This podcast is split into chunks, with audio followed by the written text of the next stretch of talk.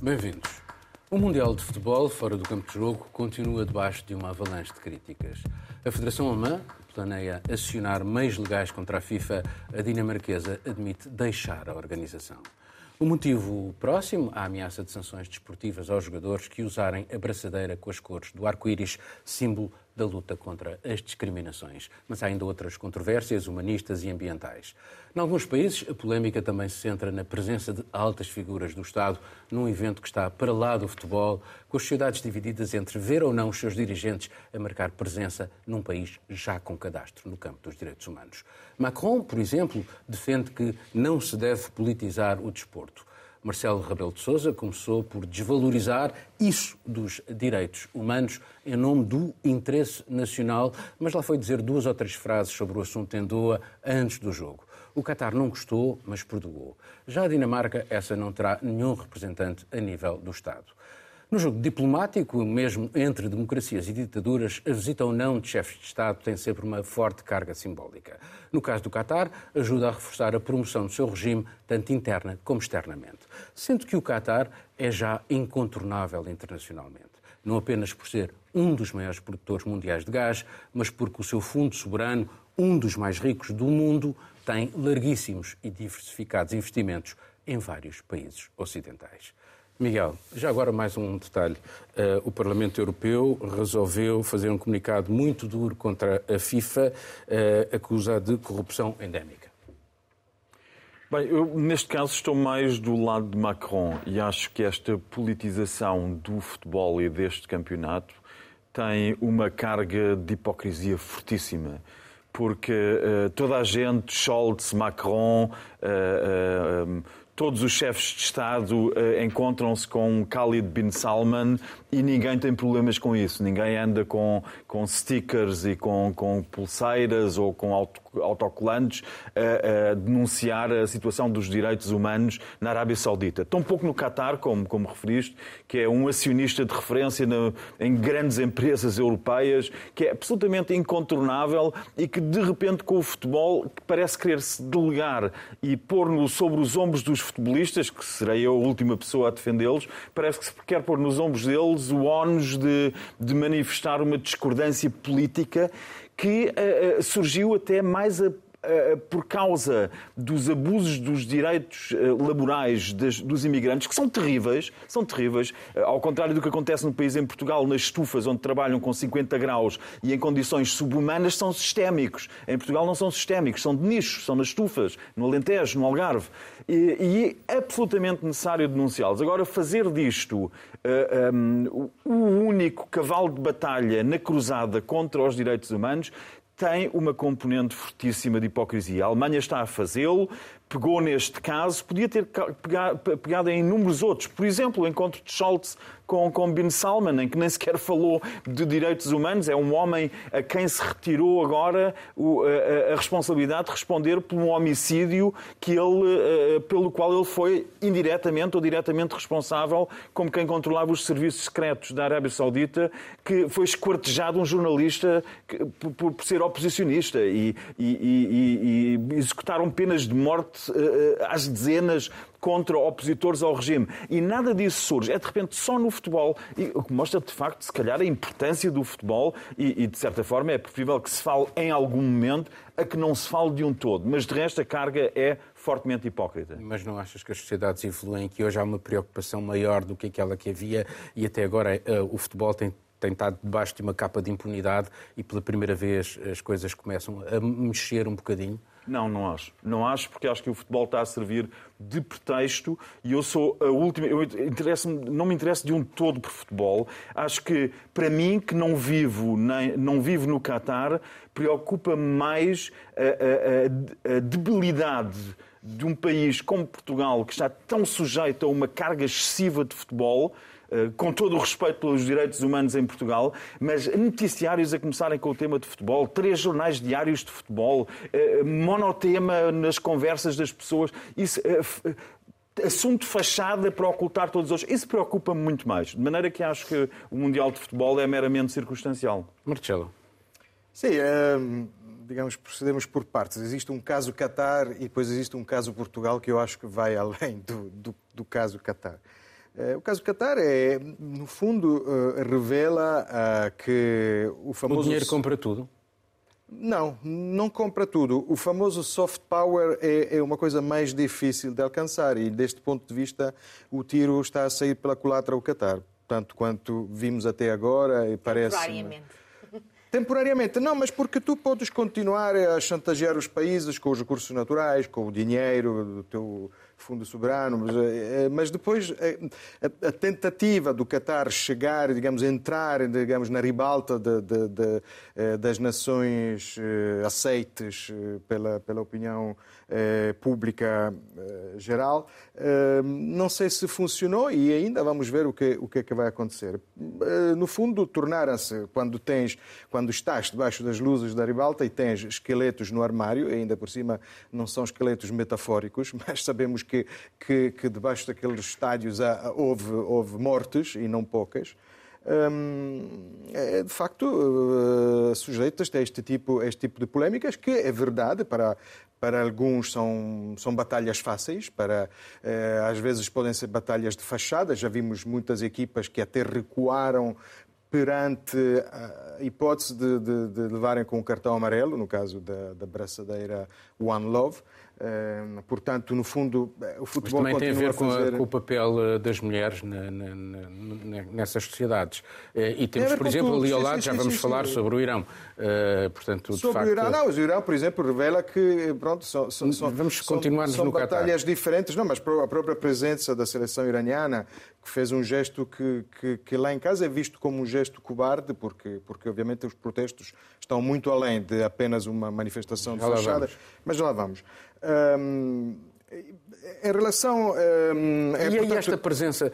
Portugal, eh, ao nível das grandes figuras. Uh, tem, caso... marca, marca a presença, o, é o Presidente, o Primeiro-Ministro, o Presidente do Parlamento. O outros, outros países europeus não têm, fazem, têm muito... Fazem. Que é Black Friday e uma... dá para fazer compras. Dá para ir ao caso, Dubai fazer o caso compras. português revela, independentemente do Mundial ser no Qatar, a política portuguesa transmite uma mensagem eh, que me parece preocupante, porque a mensagem de que o bom político é um bom adepto, tem que estar no estádio desde o primeiro jogo, é uma coisa que é absolutamente incompreensível. Vês aí, vês aí por... interesse nacional, como disse o Presidente da República Portuguesa? Mas eh, o futebol tem um interesse nacional, projeta a imagem do país, mas não há, não há nenhuma necessidade, para já do ponto de vista mesmo futebolístico, dizer que é preciso estar desde o primeiro jogo e não apenas, por exemplo, na final, é pôr já a fasquia da, da, da performance da seleção.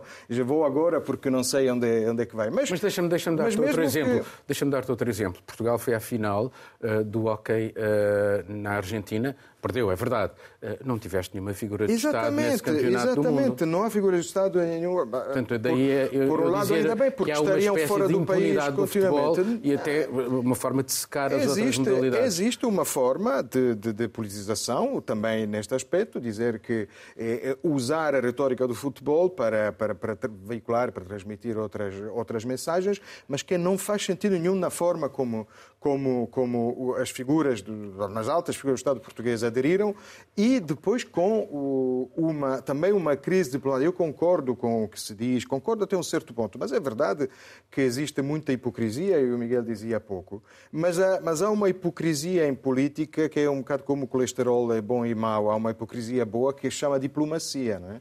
Em que tu não podes dizer sempre tudo o que pensas, tens que Nós temos olhar relações para... diplomáticas com ditaduras. O presidente... Temos, é... temos uh, cimeiras, porque é necessário falar com todos, etc. Mas é, o que o Presidente da República conseguiu fazer foi também criar uma espécie de, de, de, uma pequena crise diplomática, que nunca foi confirmada pelas autoridades portuguesas, mas foi noticiado que o, o embaixador em Doha foi, o português em Doha foi convocado. Mas o Presidente da República foi a única pessoa, 17 de novembro a fazer um ponto de situação sem hipocrisia, porque Lápis Freudiano disse aquilo que de facto a maioria das pessoas pensa que, que é. Que era, que era, mas aí estás disse, a ver, ali, ali é um muito pouco, preocupante, mas agora vamos a concentrar Mas estás a ver que ali um pouco de hipocrisia fazia falta, porque é, é, isso, Sim. ou seja, eh, e depois chegou mesmo a falar inteligência, de, no caso, umas palavras de, sobre direitos lá em Doha, mas como quem diz, ok, desde que me deixem ir, eh, eu digo, até falo dos direitos, mas eh, o frenesi era poder estar presente no primeiro jogo.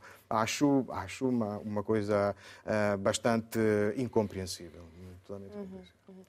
Ah, nós, nas últimas semanas, como referiste, ouvimos do presidente Macron, que não se deve politizar o desporto. Ele também está, já agora, está debaixo de fortíssimas críticas internas, internas causa à esquerda. Já agora, há uh, várias uh, câmaras que não vão transmitir os jogos em ecrãs gigantes, há bares que não vão transmitir os jogos. Na Alemanha vários, também. Na Alemanha também. No Reino Unido também se vê isso. Uh, e tivemos outros comentários, desde treinadores de futebol da, da Alemanha. Tivemos o próprio Lula da Silva, que quando veio a Portugal e questionaram sobre o Qatar, ele disse que não era momento de julgar o porquê do Qatar ser o país que está a receber o campeonato uh, do mundo uh, este ano. Tivemos na própria cerimónia de abertura o emir do Qatar a fazer um sports washing gigante, dizendo que o Qatar estava aberto a todas as raças e orientações, só disse orientações, não sei bem o que, é que significa. Um, e estes são alguns exemplos. E eu acho que quando nós ouvimos estes comentários, uh, temos que também pensar Uh, no que é que sentem, e volto ao que o Marcelo disse em relação às, às, milhares. Não sabemos bem quantas pessoas é que morreram na construção destes estádios, desta infraestrutura. Vão ser 6.500, mas podem ser, ser mais, mais, menos. Uh, e o que é que estas famílias, ao ouvir estes comentários, os líderes políticos, os treinadores de futebol, uh, sentem, um, tendo em conta que os seus familiares morreram na construção deste sonho?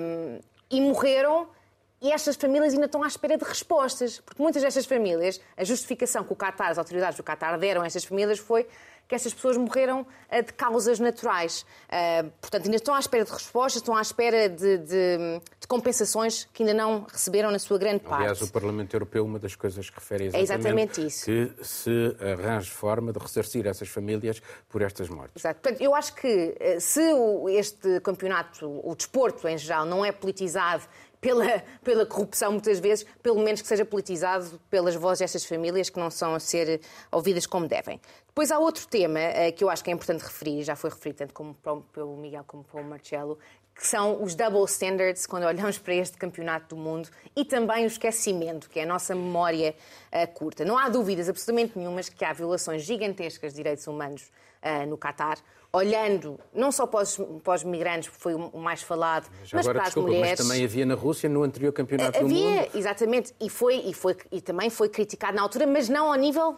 deste. Não ao nível Isso deste. só revela o estatuto que a Rússia tinha antes Na altura de... e as relações diplomáticas que a Rússia tinha também. Uh, violações de direitos humanos das mulheres, uh, violações de direitos humanos da comunidade LGBT, um país onde as mulheres ainda têm que pedir autorização para casar uh, e onde podem ser forçadas pela polícia a voltarem para casa depois de serem vítimas de violência doméstica. É o de país que o Qatar tem. Estas violações de direitos humanos acontecem. Não vamos contestar isso nunca e nunca o fizemos neste programa. Mas é importante dizer que é muito fácil olhar para o outro, apontar o dedo e não olharmos para o nosso próprio umbigo. Um tema que vamos falar mais tarde neste, neste, neste programa, que são as migrações, por exemplo, e a forma como, as, como a União Europeia trata, uh, trata, trata os migrantes.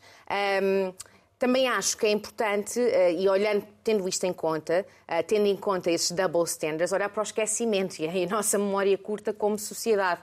A realidade é que o Campeonato do Mundo vai acabar dia 19 de dezembro, os jornalistas vão sair uh, do, do Qatar, vão voltar para os, seus, para os seus países. No Qatar fica alguma mídia independente, temos várias agências que estão no Qatar, mas algumas delas com muitas restrições. Temos uma Al Jazeera uh, que pronto, que, é, que é estatal uh, e que está a fazer, não sei se têm visto a cobertura da Al Jazeera deste Campeonato do Mundo, mas não menciona nem, nem uma ponta do que, é que são as violações de direitos humanos no Qatar, como é óbvio, e, esse, e as violações vão continuar a acontecer no Qatar e nós vamos deixar de as comentar. Em relação à mudança... Se este... Desde que faça ou não sentido uh, uh, referir, uh, usar o momento para... Pode fazer, mas... Falar sobre Sim, pode assunto. fazer, mas, mas só falamos desse assunto durante uh, que é o Campeonato do Mundo é que é um, um mês uh, e, e, os meses, uns meses antes do, do, campeonato e depois deixamos de falar. Uh, e deixamos também de falar da FIFA em si até ao próximo campeonato. E nós estamos a ver, por exemplo, a FIFA, só no Qatar, em acordos de, de, de parcerias de publicidade, já fez 7,5 mil milhões uh, de, de dólares. Portanto, eu acho que este, este tipo de, de, de, conversas vão continuar, estes tipo de campeonatos do mundo vão continuar. Deixa-me só acrescentar que isso é muito importante porque a FIFA está-se um pouco, cada vez menos importância à Europa, porque eles estão a apostar imenso no mercado asiático e no, e no mundo árabe, que é um mercado importantíssimo. Mas se as federações o, o... europeias saírem, Miguel, Mas não, não, não creio a, que saiam. Mas a UEFA alinhou, não vai haver sobre, Sim, sobre o Mundial no Não Qatar, sei que portanto, saiam. É. também não é... E só mais um tema muito rápido, que nós não, não, não, não tocámos nele, que é o tema, o tema climático, porque tem vindo muito ao, ao de cima, com a construção dos estádios, com a quantidade de emissões de dióxido de carbono, eh, tanto na construção das infraestruturas, mas também nos aviões que estão a entrar no Qatar e também no- na, na quantidade de trânsito. E a Fórmula Tudo 1 no isso- Mónaco? Não, não, mas é isso que eu estou a dizer. Os Tudo- concertos dos Rolling Stones. Sim, mas tudo isso está a acontecer e estão, estão a sair muitas reportagens sobre este assunto. E o que eu me questiono é novamente este double standard que nós, nós por vezes temos, eh, olhando de cá para lá. eh, Não é? Nós eh, falou-se, houve alguns artigos, por exemplo, da COP27 no Egito, onde tivemos uma série de líderes eh, que foram para a COP27 de, de Jato. jato privado, não é? O que é que é pior? não é? Eu acho que essa e os Rolling que Stones são a prova de que o, a- o ser humano resiste às alterações climáticas durante décadas. Exato. Vamos passar para um novo tema.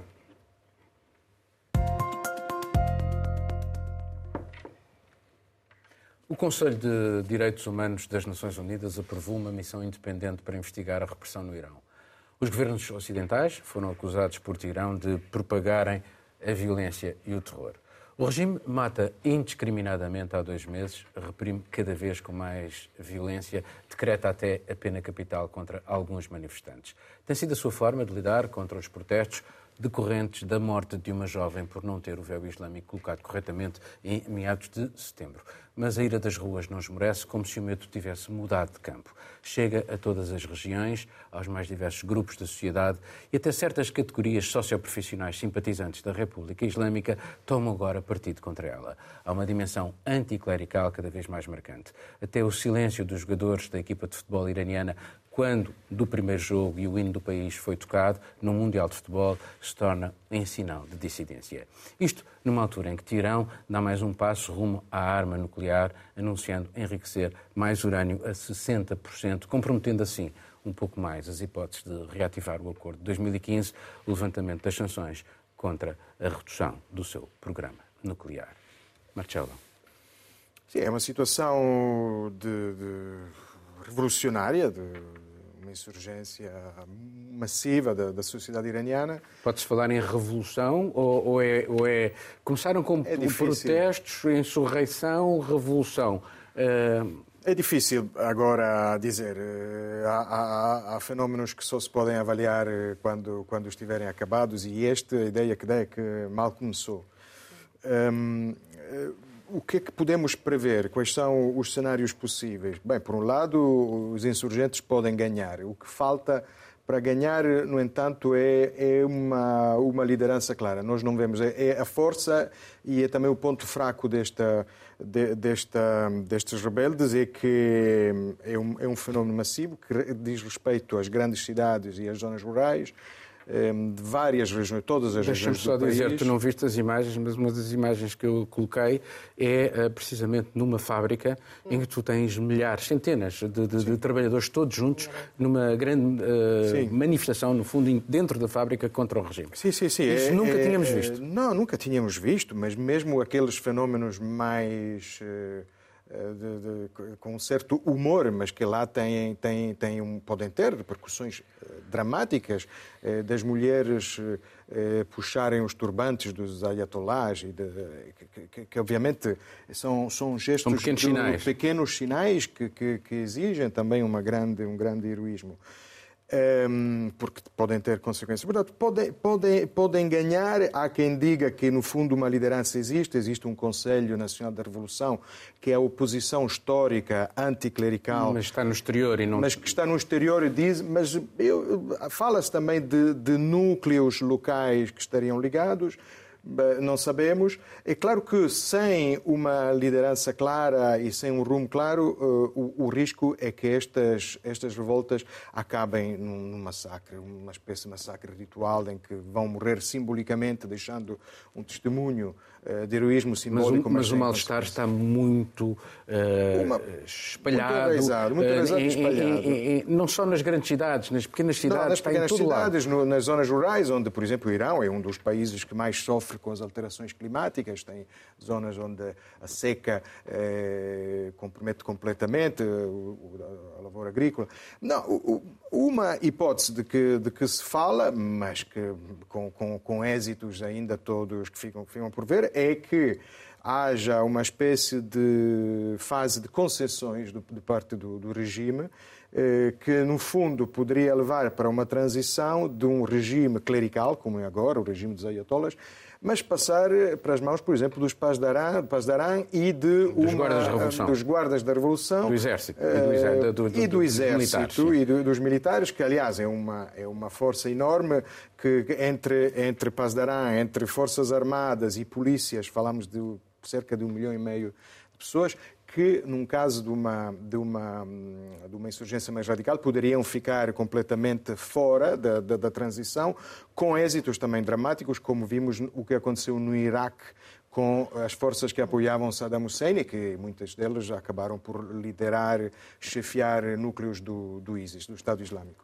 Ehm, portanto, eh, o resultado eh, pode, hum, pode, pode ser ainda muito dramático e muito caótico. Nós, obviamente, esperamos que não. Muitos dos analistas dizem, eh, os analistas iranianos que eu li e ouvi, dizem: Nós não somos árabes, somos persas. Não sei se isto é, é suficiente para, para garantir uma transição menos caótica e resultados menos, menos trágicos, mas continua a ser uma, uma situação, pelo menos, muito, muito interessante e, e, e vamos ver o que, é que, o, que, o que é que poderá levar. Ok. Miguel. Bem, o Marcelo dizia que mal começou este movimento, é verdade, começou mal, está a continuar mal e pode acabar muito pior, como também uh, referiu o Marcelo, e pode acabar, uh, pode transformar uma, uma teocracia numa tanatocracia, num regime de morte, no último caso, se a, a violência entrar numa espiral. É desejável que assim não aconteça. De facto, quando um, no Irão se faz a distinção e se enaltece a distinção entre regimes árabes e, e, e persas, tem a ver um pouco com uma cultura perfeitamente. Um, eh, perfeitamente estabelecida ao longo de milhares de anos, uma, uma alta cultura eh, sobre a qual assenta aquele regime. É essa parte que me parece interessante, porque, de facto, a maior parte dos Emirados Árabes que nós, para onde olhamos, seja do Catar ou Arábia Saudita, eram tribos nómadas quando, quando ganharam a sua autonomia e começaram a acumular o dinheiro que hoje têm. Eram tribos nómadas. Um, com todo o mérito que isso tem e com todo o encanto. Mas a Pérsia, de facto, o Irão é um regime que está neste momento há mais de 40 anos com uma teocracia uh, fundamentalista nos seus valores, com alguma abertura de sociedade que, outros, que os países árabes não têm, por exemplo, em relação às mulheres, que foi desaparecendo em relação a toda a gente, até às crianças. Ah, mas estes mais de 40 anos assentam, de facto, parecem ter esgotado, parece que 40 anos são quase ah, um, um número ah, que mostra o prazo de validade de um regime tão repressivo e que impõe os seus valores de uma forma contra, contra a natureza e contra a evolução das sociedades. O Irão tinha feito uma trajetória em que passou, e isto também convém não esquecer, com o Shah Reza Pahlavi, em que transitou de um regime absolutamente pró-ocidental profundamente corrupto e profundamente desigual, surgiu como um movimento para repor um mínimo, mas aberto, um regime muito aberto, em que se usava, nós estamos a ver-se as, as, fotografias de Teherão com um mundo ocidentalizado que também era muito encenado para mostrar eh, o progresso que o país fazia, que não correspondia às populações nas zonas fora das, das cidades. E a população era, sobretudo, rural nos anos 70 quando o Ayatollah Khomeini, a partir de Paris, consegue eh, mobilizar as massas e instituir este regime que tem um prazo de validade. Era preciso que os Ayatollahs reconhecessem que há um prazo de validade. Infelizmente, estão a optar claramente pela repressão. Eu tenho ouvido muitos relatos de, de, de uh, uh, iranianos que chegaram à Alemanha e que estão a dar os seus testemunhos,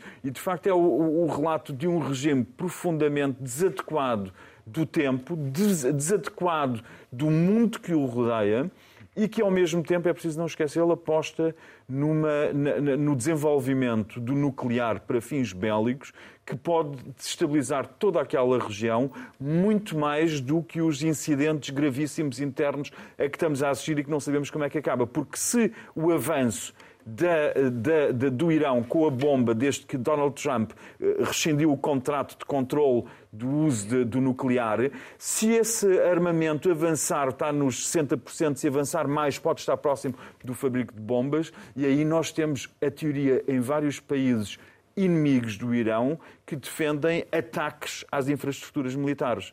E, e, já foi defendido antes de haver esse acordo que Trump rescindiu, que, que os Estados Unidos rescindiram e que está praticamente inutilizado. Esse não pode, não pode ser revitalizado o acordo. Uh, praticamente uh, todos os esforços diplomáticos neste momento não vão levar a lado nenhum e é preciso ver que, para além da instabilidade interna, não surja ali mais um foco de conflito militar internacional que é um risco altíssimo. Não, mas a verdade é que o, o regime está uh, a esboroar por dentro. Uh, eles criam a bomba para salvaguardar e poder eternizar, uh, digamos, esse, este regime islâmico, mas na situação interna indicia exatamente o contrário. Mas eu enfatizei isso, que a questão mas, interna é, tem. Ontem um coronel do, do Espaço de Arã foi assassinado na Síria e provavelmente atrás deste atentado estará Mossad como também o pai do programa atômico Fakhrizadeh foi, foi assassinado. Falámos nisso Exatamente. Aqui. Através de uma rede, o Mossad, Mossad trabalha muito através de uma rede já, de espias, já, já... espiões que muitos deles são, são pertencem a estas minorias. É uma rede de espias e espiões. Não, de, internos no, no, no Irão, Sim. que funciona precisamente através uh, destas minorias que agora se estão a revelar de uma forma e mais. Agora, no mais tempo aberta. do Shah, uh, havia relações diplomáticas entre uh, o Irão e Israel. Havia uma embaixada de, dos respectivos países no, no outro. Sobre, sobre este assunto, acho que é tudo muito hipotético. Uh, sabemos claramente que os, que os, protestos se intensificaram. Uh, começam com protestos pelos direitos das mulheres, focados ainda muito nos direitos das mulheres, uh, para agora os, as pessoas irem para as ruas para pedir o fim de, de, deste regime e, no entretanto, o protesto que já começou em setembro, portanto já passou uh, muito tempo, já temos 14 mil pessoas presas, mas isto são estimativas uh, uh, oficiais, portanto o número pode ser bastante mais, mais alto e, tive, e, temos mais de 300 pessoas que já morreram nas mãos da polícia. E alguns condenados à pena de morte. E alguns já condenados à pena de morte também. Mas o que estamos a ver aqui é provavelmente no Irão a luta mais intensa, mais forte uh, que vimos no Irão desde 79. Uh, acho que não há grande dúvida disso. Já chamam de Revolução 2022.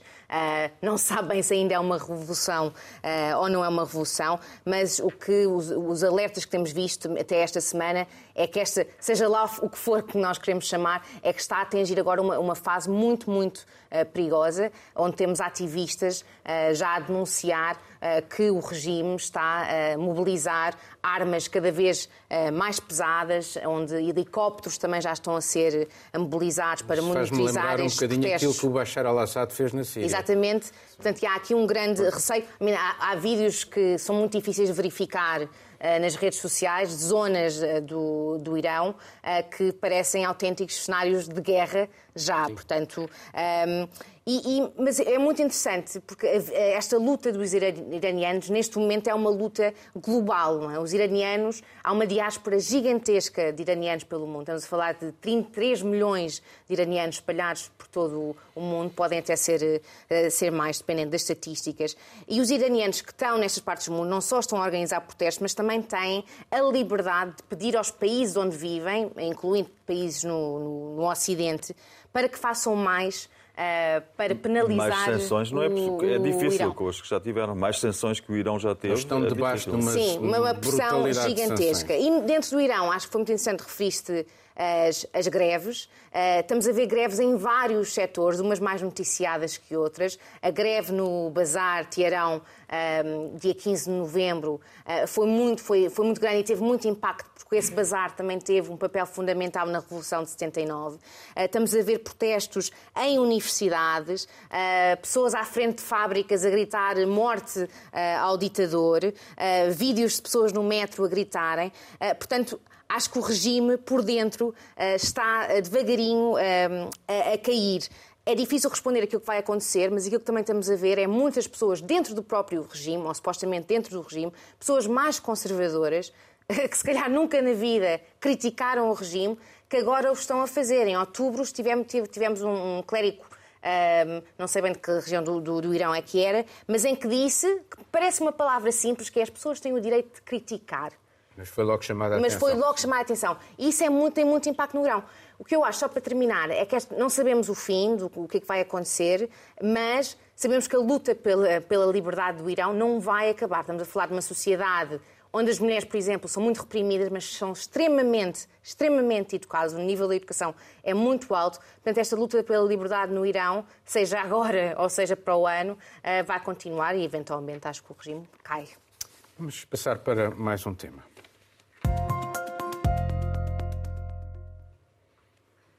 As questões migratórias na União Europeia regressaram com o caso do navio humanitário Ocean Viking, tema de um encontro extraordinário dos ministros do Interior Europeu impedido de atracar em Itália há poucas semanas, com 234 vidas de África e Médio Oriente a bordo, tornou-se no rastilho de uma crise diplomática entre Paris e Roma, com a França a acolher um navio num dos seus portos. O episódio relembra, uma vez mais, a impotência da Europa na aplicação dos direitos humanos, expõe de novo a sua incapacidade em organizar a solidariedade no seu interior. É um tema sensível onde as extremas-direitas se alimentam como se os migrantes fossem botes expiatórios de todas as disfunções das sociedades. E a atitude de Roma pode ser entendida como uma resposta populista do atual governo de Meloni para satisfazer o seu eleitorado. Pouco compreensível, no entanto, por ver desde junho um acordo para relocalização de requerentes de asilo nos países da orla do Mediterrâneo para outros Estados-membros voluntários. A Alemanha, por exemplo, comprometeu-se a acolher 8 mil pessoas. São números baixíssimos se comparados com os muitos milhares de ucranianos que procuram refúgio na União Europeia, mas com eles não houve grandes polémicas. Olha, voltamos outra vez ao tema dos double standards, quando começámos Exatamente. pelo Qatar. E acho importantíssimo, é acho importantíssimo termos este tema, eh, porque um, acho que concordamos todos que é, é, igualmente importante olharmos para o, que passa, para o que se passa cá dentro, para o que se passa nas nossas fronteiras. E esta disputa diplomática entre Itália e França sobre o Ocean uh, Viking é só mais uma de várias disputas uh, dos últimos anos uh, em relação a navios com migrantes que precisam de atracar. Aqueles, e o aqueles, Venta, aqueles, aqueles que naufragaram na, no... Exatamente. Falámos aqui também Sim. neste programa no, no Canal da Mancha, em que os franceses é e os ingleses deixaram cada Sim. um lavou as suas mãos e eles morreram. É, é constante, é constante. Um, e, e, eu acho que nestas disputas diplomáticas, muitas vezes, e nos debates que fazemos, políticos e na televisão, e tudo o resto, o que às vezes nos esquecemos muito é que quem, estavam dentro, quem estava dentro deste barco eram migrantes, pessoas com, uh, com família, e nos últimos anos já morreram milhares uh, no Mediterrâneo. E eu acho muito interessante, quando falamos no Ocean Viking e noutros uh, navios humanitários, que maioritariamente são uh, navios uh, de ONGs. Portanto, uh, não estamos a falar de, de navios do, do governo. São ONGs constantemente na Europa que têm o papel que os governos deveriam ter de salvar uh, e ajudar estas pessoas. Portanto, estão a fazer o papel dos próximos, próprios governos, eh, estas ONGs. E pior, o que nós temos. Mas a é proposta, que... já agora deixa-me dizer, a proposta que está em cima da mesa uh, dos ministros do Interior é, vem na sequência daquilo que foi decidido em Itália em 2017, é restringir as, uh, as, as, ONGs e com ameaças de sanções, inclusivamente sobre as, pois, o trabalho minha, das ONGs. O que eu acho acho bom se conseguirem garantir, se conseguirem realmente garantir que conseguem fazer esse papel.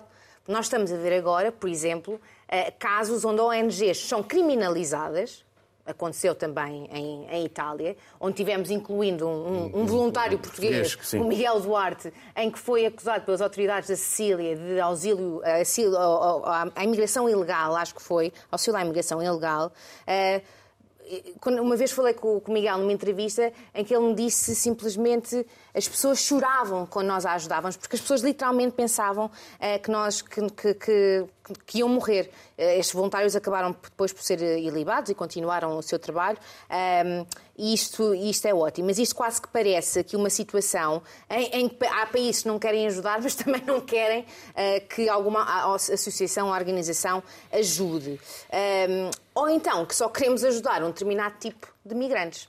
E isso leva-me à questão que eu acho que é uma questão importante mencionar neste, nesta conversa, que é a questão uh, da Ucrânia. E é um, eu acho que é um tema muito difícil de abordar. 200 mil crianças ucranianas em escolas na Alemanha neste sim, momento. Sim, sim. 200 mil crianças. Que... Ainda bem. Ainda bem. Ainda bem. Eu, ia ainda dizer, bem. eu ia dizer isto, eu acho que é um tema muito difícil de abordar e acho que é importante dizermos ainda bem que nós conseguimos ajudar Uh, foi uma situação extraordinária. Ainda bem que conseguimos ajudar os ucranianos, ainda bem que nos conseguimos organizar como União Europeia uh, para ajudar os ucranianos. Uh, Portugal já recebeu 60 mil.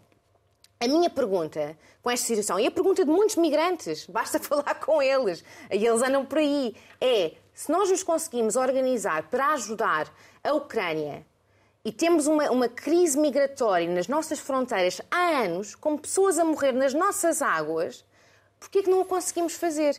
E eu acho que isso é uma questão importantíssima. Um, e que, que passa também, desculpa lá, por uh, políticas de cooperação uh, muito mais eficazes e a redistribuição do dinheiro pelo mundo. Exatamente. E, também isso. E, e depois também passa por outro último tema, que é a própria solidariedade das pessoas. É? As pessoas foram muito mais solidárias para com a Ucrânia, estavam em todos os teles nos jornais, Double standards, mais uma vez. Double standards no, novamente, e nós temos aqui um problema também muito alimentado pela extrema-direita e não só, e não só pela extrema-direita. Vimos na Europa também partidos de esquerda a usarem a imigração como uma, como uma arma. Na Dinamarca. Também, na, e na Suécia. E na, e na, e na, na, na Suécia também. Bem, e inúmeros países e isso faz com que seja mais fácil aos políticos de ajudarem certos migrantes e não outros. E eu acho que isto é um tema importante, de, de, é um tema difícil de abordar, mas acho que é importante para aprendermos lições para o futuro também. Sim, eh, a verdade é que a Itália foi muito penalizada e é muito penalizada na rota do Mediterrâneo. Mas, enfim, existe a rota dos Balcãs e há mais gente a chegar pela rota dos Balcãs do que propriamente pela rota do, do do Exatamente. Mediterrâneo. Sim, é penalizada. E a geografia, todos nós temos a, a geografia que, que temos. Hum, e, aliás, eu vou, vou evitar falar do, do acolhimento dos ucranianos, sei que não é a vossa, a, vossa, a vossa, intenção. Mas quando falamos assim, parece que estamos incomodados com o acolhimento que os ucranianos receberam. Não, não é nada eu. Sei, eu sei, eu sei, eu sei. Eu é dizer se conseguimos fazer aquilo, é o contrário. Não, mas o que aconteceu, o que aconteceu, é, o que aconteceu ainda é bem, que, o, o que aconteceu, eu sei, eu sei. Ainda bem que eles estão a ser recebidos Eu sei, mas é um discurso sempre perigoso. O que aconteceu com os ucranianos é que entraram pelos países que sempre se opuseram à, recolocação de, de migrantes, pelos países de leste. Eh, que foram atingidos diretamente com, com por esta, por esta tragédia da, da invasão russa na Ucrânia. Hum, portanto, cada um tem a sua geografia. A Itália tem a geografia do Mediterrâneo, que é a nossa riqueza e, neste momento, também cria alguns problemas. Mas atenção, eu queria fazer uma pequena cronistória daquilo que aconteceu em, em novembro, porque Giorgia Meloni, eh, recém-eleita eh, primeira-ministra da extrema-direita, mas encontrou-se com o Macron no, no primeiro dia, primeiro segundo dia da COP27 e não sabemos muito bem o que é que disseram. Já, já, já se tinham encontrado em Roma, foi o primeiro Sim. encontro ao alto nível de, de, de, de Giorgia Meloni, primeira-ministra. Um, e, de repente, no dia seguinte, aparece, isto até envolve a agência para a qual trabalho, porque aparece uma notícia da ANSA, a dizer que a França iria uh, receber, iria acolher uh, o Ocean Viking. E, e o que acontece é que dentro do governo há, como sabemos, muitos líderes que são mais, ou talvez gostem mais de ser influencers ou tiktokers e não políticos, que começaram a twittar, eh, nomeadamente Salvini, ah, assim é que muda o ar, finalmente, uma grande vitória para a Itália. Depois, a própria presidência do Conselho de Ministros, eh, como não havia nenhuma reação de França à notícia da ANSA, acabou por agradecer oficialmente. Tudo isto caiu muito mal em França, porque foi lido como eh, uma espécie de, de, de, de, bola de assistência que se oferecia às oposições da direita, não é? porque, como sabemos, o, o governo italiano, neste momento, incomoda eh, também porque é aliado das oposições, em França, como na Alemanha. É, é, e, portanto, quase que provocaram aquilo que era, mais uma vez. Aliado às oposições de extrema-direita. Da extrema-direita, exatamente. Mas já agora, já agora é, em é, relação ao, ao caso do Aquários, há uns anos atrás, Macron não teve a mesma atitude. E eh, foi para a Espanha, exatamente. Exatamente, exatamente. e foi para a Espanha. Mas, era, uh, mas é por isso que havia ali portanto, uma... Agora mudou, mudou porque tem 89 parlamentares de extrema-direita não tem, no, não, Exatamente, não tem Assembleia e não tem a maioria na Assembleia e provavelmente existem também uma rivalidade entre Macron e Darmanin, que é o ministro do interior francês, que, como sabemos, é um ministro às vezes mais duro, mais lepeniano que a própria Le Pen, até acusou Le Pen de ser demasiado eh, fraca com, na política migratória. Portanto, ali eh, caiu também numa, numa situação política diferente. É um exemplo de, de, de, de hipocrisia ou de diplomacia, em que era melhor levar isso com mais discrição mais, e, e menos tweets, só que também. Faz parte da rivalidade dentro da própria coligação direita, em que há uma série de, de, de líderes, sobre, nomeadamente Salvini, mas também, também Berlusconi, embora Berlusconi não tenha tido um grande papel nesta crise, eh, que, que precisam, estão a atravessar uma profunda crise, perderam votos e precisam de, de manifestar a sua identidade.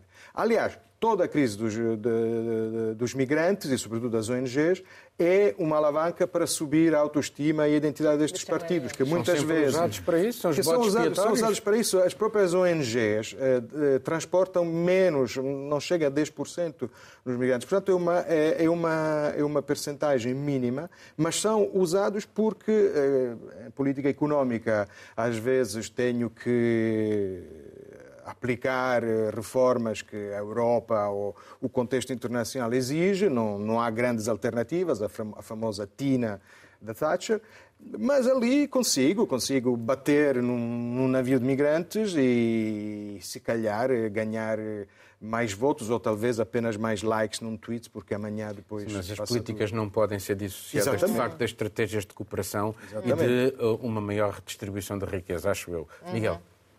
Bem, essa estratégia de, de, distribuição de imigrantes e de solidariedade correu muito mal, porque se criou aquele mecanismo de, de solidariedade em relação aos, aos migrantes em, em, junho eh, deste ano e a ideia era um, ehm, distribuir milhares e milhares de, de, migrantes e afinal são só algumas dezenas. E isso mostra, eh, eu não vou ao ponto como Marcelo de utilizar diplomacia e hipocrisia como sinónimos.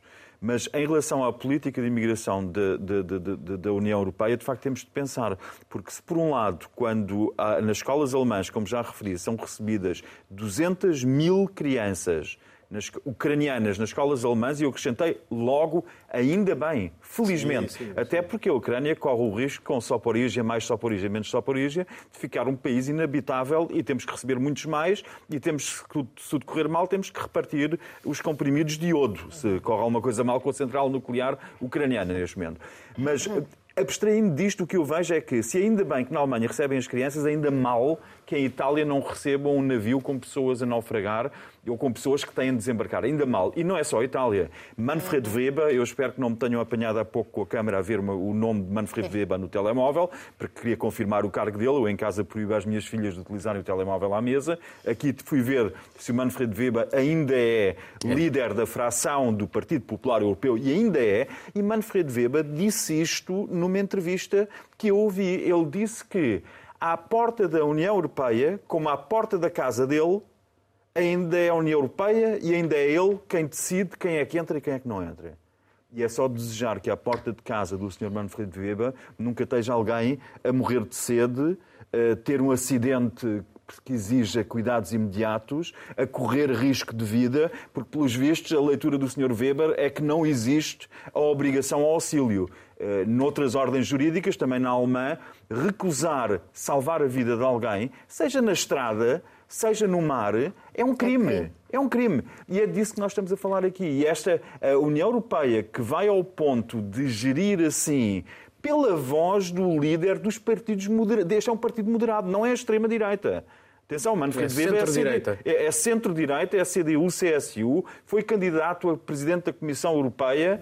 Um, ao ouvi-lo, é só dizer, felizmente perdeu. E a Europa tem que ter, de facto, muito cuidado, porque a forma como gera esta crise, como constrói a narrativa de refugiados uh, caucasianos eh, brancos. Portanto, refugiados bons e refugiados maus. E, e como, como, está a gerir isso, está a ser terrivelmente eficaz na, eh, na, nas, nas, na, na opinião pública e está a ser tão eficaz que não tarda a Meloni, se calhar, já não é aliada dos partidos da oposição pela Europa fora, corre o risco de ser aliada de partidos do governo, no governo pela Europa fora. Mas isso seria bom se a Meloni fosse mais para o centro, não é? Não, é, não era uma ideia. Não, não, não, não, não dizer uma coisa, sobre... estou a dizer, pode ser aliada dos partidos no governo, porque as extremas ah, direitas... Vão, ok, por favor, não tinha, não, tinha, não tinha percebido. Foi um apontamento retórico, eu tenho todo o gosto em explicar. Não tinha percebido.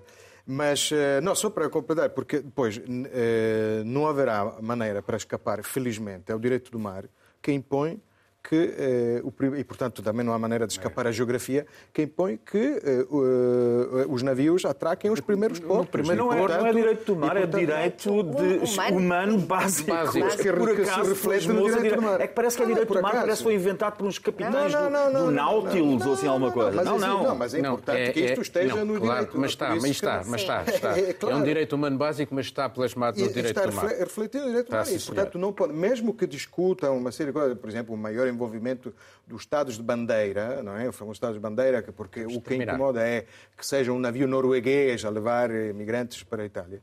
Eh, o, o, direito do mar reflete o direito humano básico e, portanto, eh, não há, não há maneira de, de, escapar e ainda bem. Portanto, a Itália vai ter que sujeitar a isto. Obrigado. Obrigado a todos. E assim terminamos mais este Mundo Sem Muros. Tenha dias felizes.